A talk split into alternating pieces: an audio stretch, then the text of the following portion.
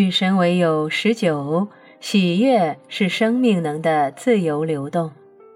尼尔，我离开了郡府后，在一所学校里任职。十年后到西岸与伊丽莎白·库布勒罗斯博士共事。又十八个月后，在圣地亚哥开始我自己的广告公司。由于泰利·科尔维提克的牧师团雇我，所以两年后我又迁到华盛顿，移居波特兰，然后到南奥利冈。在那儿，我结果变得一穷二白，过着露宿的生涯。接着，在广播的脱口秀主持人，写了《与神对话》三部曲。从此以后，平步青云，直到如今。好了，我遵守了我的诺言，现在轮到你遵守你的了，神。我想大家想要知道的比那要更多一点吧，尼尔。不，他们不要，他们想听你说，他们要你遵守你的诺言。神，没问题。我创造了世界，创造了亚当和夏娃，把他们放在伊甸园里，告诉他们要多子多孙。然后他们在那里与一条蛇发生了一些问题，我看着他们互相谴责并误解每一件事。后来我给了一个老头两块石板，试着解释一切，还做了一点分开红海和奇迹之类的事，并派出一些信使去说我的故事。结果发现到没有人在听，于是决定继续努力，直到如今。好了，我也遵守了我的诺言。聪明啊，你真是非常聪明啊！彼此彼此，对母鹅行的，对公鹅当然也行。What's good for the goose is good for the gender。三十年来没有人说这句话了。我老了，我是老了，你要我怎么样嘛？我要你别再像个喜剧演员了。如果你继续这样的做个喜剧演员，没有人会相信这书里的一个字的。听啊，大家来听啊，这里有人在诬告我啊。好了，现在我们闹够了吗？我们能回到书上了吗？如果你坚持说，我很想知道关于神的五种态度的事。我注意到其中并没有笑闹这一项，也许他本该有的。请你停止好吗？不，我是说真的。人们都认为神从不幽默，不能大笑，而每个人在神的周围就必须做出非常神圣的样子。我希望你们全都轻松一点，你们全体开开自己的玩笑。有个人曾说过：“你能对自己好好的开个玩笑的那天，你就是长大了。别对自己那么认真，你让自己松弛一下。而当你在那样做时，也让彼此松弛了。”你想知道神的五种态度吗？看第一个，满怀喜悦，那就是第一种态度。你注意到了吗？我列这个为第一项。你的意思是？我的意思是，它是先于任何其他的事，它使得每件事都是可能的。没有喜悦，便一无所有。我是说，除非你在人生中变幽默一点，否则没有一件事有任何意义。我是说，笑是最好的良药。我是说，欢喜对灵魂有益。我还要进一步的说，喜悦即灵魂，灵魂即你会称为喜悦的东西，纯粹的喜悦，无边的喜悦，没有掺杂其他的，没有限制的，没有拘束的喜悦，那即是灵魂的本质。微笑是你灵魂的窗，大笑是门。哇哦，哇，哇，没错，灵魂为什么如此快乐？人们并没有那样快乐呀。我的意思是，灵魂是那样的快乐，但人们看来并没有那样快乐。所以这是怎么回事？这是一个非常好的问题。如果灵魂是如此快乐，你为什么不是？这是个很好的问题。答案就在你头脑里。如果你要释放你心中的喜悦的话，你必须有意的喜悦。我以为喜悦是在灵魂里，你的心是你的灵魂与头脑之间的过道。你的灵魂里的喜悦必须经过你的心，否则它根本不会进入你的头脑。感情是灵魂的语言。如果你有个封闭的头脑，感情就会倒退到你的心里。那就是为什么，当你觉得非常悲伤时，你说你的心碎了，并且那也是为什么，当你觉得非常非常快乐时，你说很开心。打开你的头脑。让你的感情被表达出来、被推出来，你的心就不会碎或开了，而会成为你灵魂的生命能自由流动之管道。如果灵魂即是喜悦，那它怎么可能会是悲伤呢？喜悦是生命表达出来的，生命能的自由流动就是你们所谓的喜悦。生命的精髓即一体，一切万有的统一。这即生命是什么？是统一，是表达出来的。统一的感觉就是你称为爱的感觉。所以在你们的语言里，你们说生命的精髓即爱，那么喜悦即爱，自由的表达出来。不论何时，当生命和爱之自由无限的表达，即是惊艳到与所有事物及每个友情的统一与一体，被任何境况或状况禁止或限制时，灵魂及喜悦本身无法被完全的表达出来。喜悦没有被完全的表达，即你们称为悲伤的感觉。我被弄糊涂了。如果一样东西是另一样东西，它怎么可能是这一样东西呢？一样东西怎么能是冷的？如果其本质是热的，如果灵魂的精髓就是喜悦的，它怎么能悲伤？你误解了宇宙的本质，你仍将事情看成是分开的。热和冷并非彼此分开的，没有东西是分开的。宇宙里没有东西是与任何其他东西分开的，所以热和冷是不同程度的同样的东西，所以悲伤和喜悦也是。多了不起的洞见呢！我从来没那么想过，悲伤和喜悦只是两个名字，它们是我们用来形容同样能量值不同层面的字眼。是宇宙力量之不同的表达，那就是为什么能在同一瞬间体验这两种感受。你能想象这一回事吗？我能，我会在同一时间感受到悲伤和喜悦。你当然有过，它根本不是不寻常的。电视影集《外科医生》是这类并列的一个完美例子，而更近些的例子就是《美丽人生》这部特殊影片。是的，这是大笑如何能治愈，悲伤和喜悦如何能混在一起不可置信的例子。这是生命能本身，这你称为悲喜交集的流，在任何时候，这能量都能以你称为喜悦的方式表达。那是因为生命能可以受控制，就像一个自动调温器由冷转到热一样，你能加速生命能的震动，从悲伤到喜悦。而我要告诉你这一点：如果你心里带着喜悦，任何时候你都能治愈。但你怎么在心里带着喜悦呢？如果它不在那儿，你怎能将它弄到那儿？它就在那儿啊！有些人并没有经验到那点，他们不知道喜悦的秘密是什么秘密。除非你让它出来，否则你无法觉得喜悦。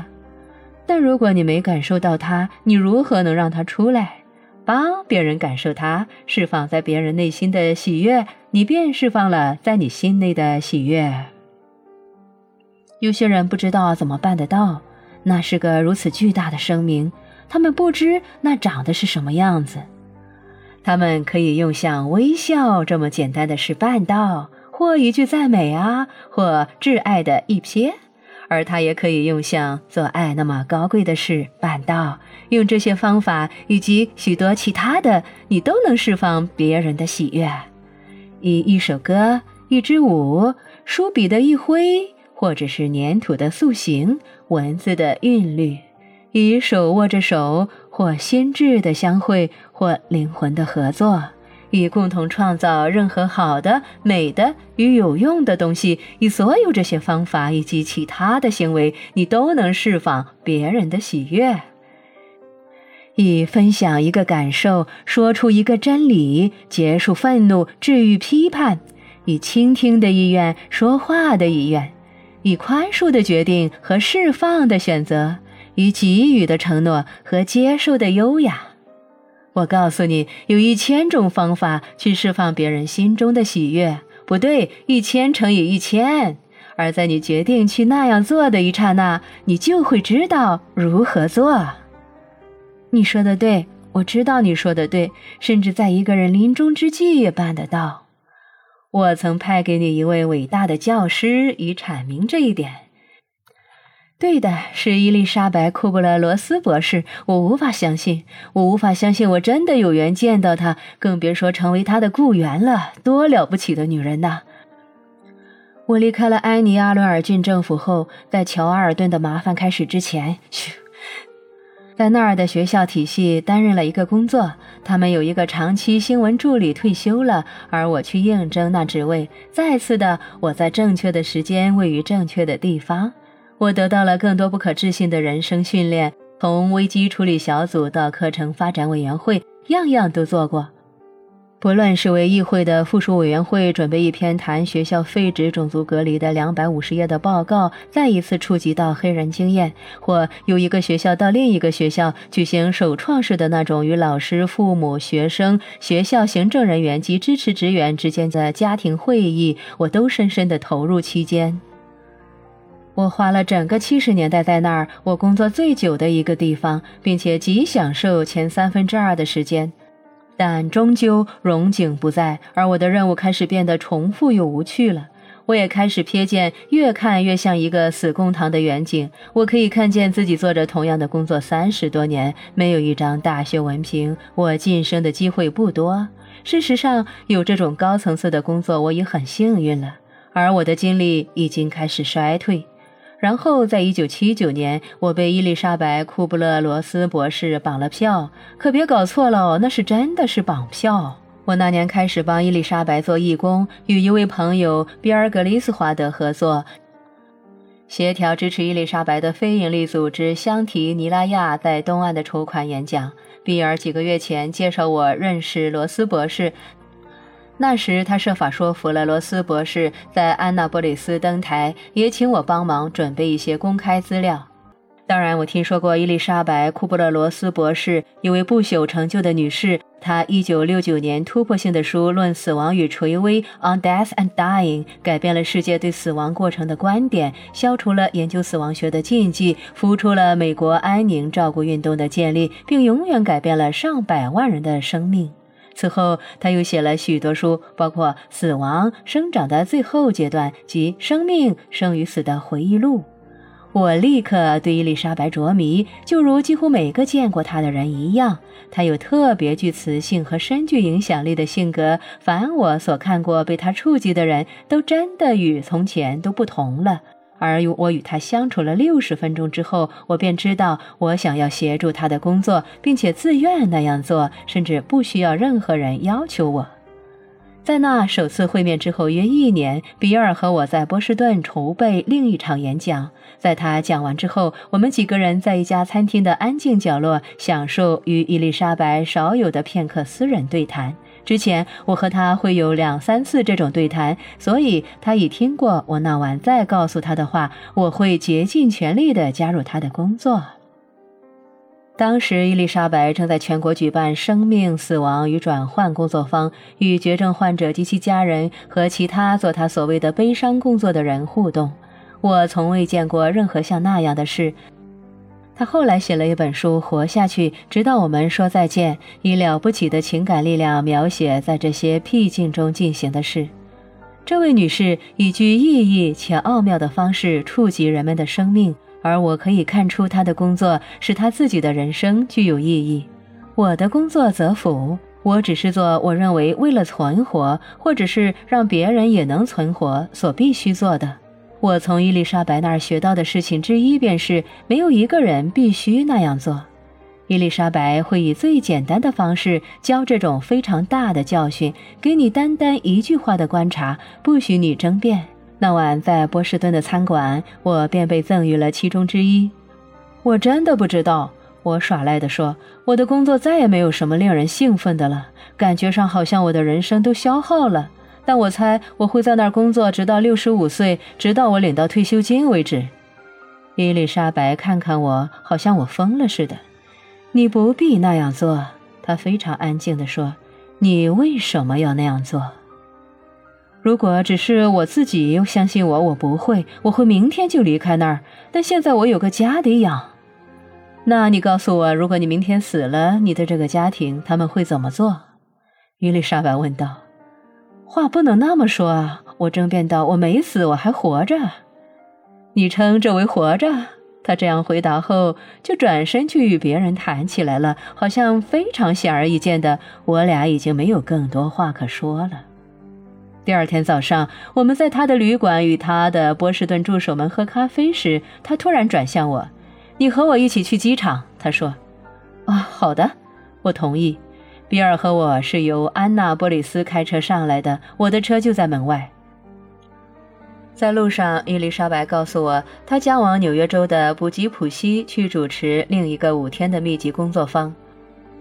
跟我一起进机场里去，别只送我到入口处。她说：“我需要有人帮我拿行李。”没问题，我说。于是我们便开进停车场去。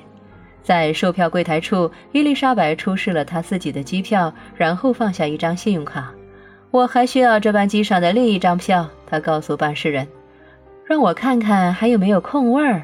那妇人回答说：“啊，有的，只有一个空位了。”果然，伊丽莎白展开笑颜，好像她知道什么内部机密似的。请问另一位旅客是谁？办事人问道。伊丽莎白指着我说：“这一位。”她低声说。啊，对不起，我说不出话来。你要去卡吉普西的，不是吗？伊丽莎白问道，像我们已经讨论过这整件事似的。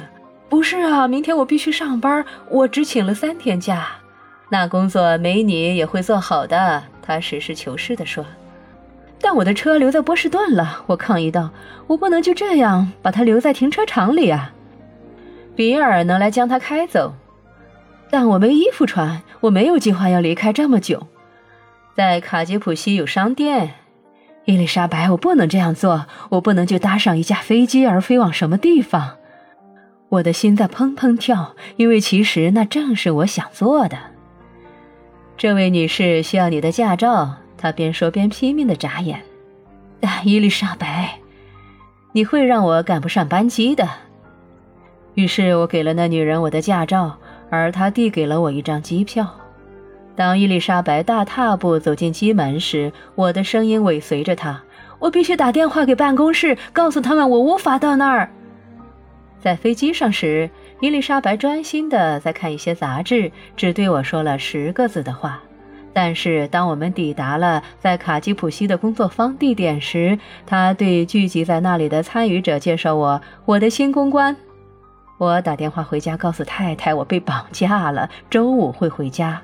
接下来的两天，我看着伊丽莎白工作，我看到人们的生命在我眼前改变，我看到旧伤治愈，老的议题解决，旧的怒气释放，旧的信念克服。记得一天的某个时刻，过程室里坐的离我非常近的一位妇人爆炸了。工作方职员的用语是指人开始哭泣不止，或以其他方式在当刻失去了控制。只见伊丽莎白用头轻轻做了个姿势，打信号叫我去处理。我温和地引导那哭泣的女人离开房间，陪她走到走廊那端布置好的一个小角落。我以前从来没做过这种事，但伊丽莎白会给每一个职员非常明确的指导。他能常带着三或四位。他讲得非常清楚的一件事是：别试着修好它，只是倾听。如果你需要帮助，叫我来。但是倾听几乎总是够了。他是对的。我现在能以一种专业的方式在那儿陪着那个工作坊的参与者了。我能替他保住安全空间，给他一个地方，让他可以全发泄出来，释放他随身携带着而在那个更大房间里触发的东西。他大哭大叫，吼出他的愤怒，然后才安静地说话，再经历整个循环。我一辈子从没觉得自己如此有用途。那天下午，我打电话给在玛丽兰的学校董事办公室，请接人事室。我跟接线生说，而当我被接通到正确的部门时，我深深的吸一口气。请问一个人能不能用电话辞职？我问。我替伊丽莎白工作时，是我一生最伟大的礼物。我很靠近地看到一位女性以圣人的方式工作，一小时复一小时，一周复一周，一月复一月。在演讲厅里，在工作方的房间里，并在垂危病人的床侧，我都站在他身旁。我看见他和老年人及小朋友在一起，我看着他和害怕的人及勇敢的人、喜悦的人及悲伤的人、开放的人及封闭的人、愤怒的人及温和的人在一起。我看着一位大师，我看着他治愈能施之于人类心灵上的最深伤痛。我看，我听，而我非常努力地试着去学，并且是的，我真的开始了解你说的没错。神有上千种方法可以去释放别人心中的喜悦，而在你决定去这样做的那一刻，你就会知道如何做，甚至在某人临终的床边也能做到。谢谢你的教诲及大师级的老师。神不客气，我的朋友。而现在，你知道如何喜悦的生活了吗？伊丽莎白忠告我们：所有的人要无条件的去爱，快快的宽恕，永远不为过去的痛苦后悔。如果你保护山谷不受风吹雨打，他说，你就再也看不到他们侵蚀的美。他也力劝我们现在要充分的活着，偶尔停下来品尝一下草莓，并且去做他所谓的“你未完结的事”所需做的任何事，因为生命可以无畏的活，而死亡也可以无憾的拥抱。当你不怕死时，你便不怕活了，并且，当然，他最大的信息是死亡并不存在。神有一个人那里收到那些是很多了。尼尔，伊丽莎白有很多东西可以给人。神，那么去吧，去实践这些真理，以及我透过其他来源带给你的那些，以使你能延展在你灵魂里的喜悦，而在你心里感觉它，并且在你头脑里明白它。神是全然喜悦的，而当你表达了神的这第一项态度时，你就会转移到你自己对神性的表达上去。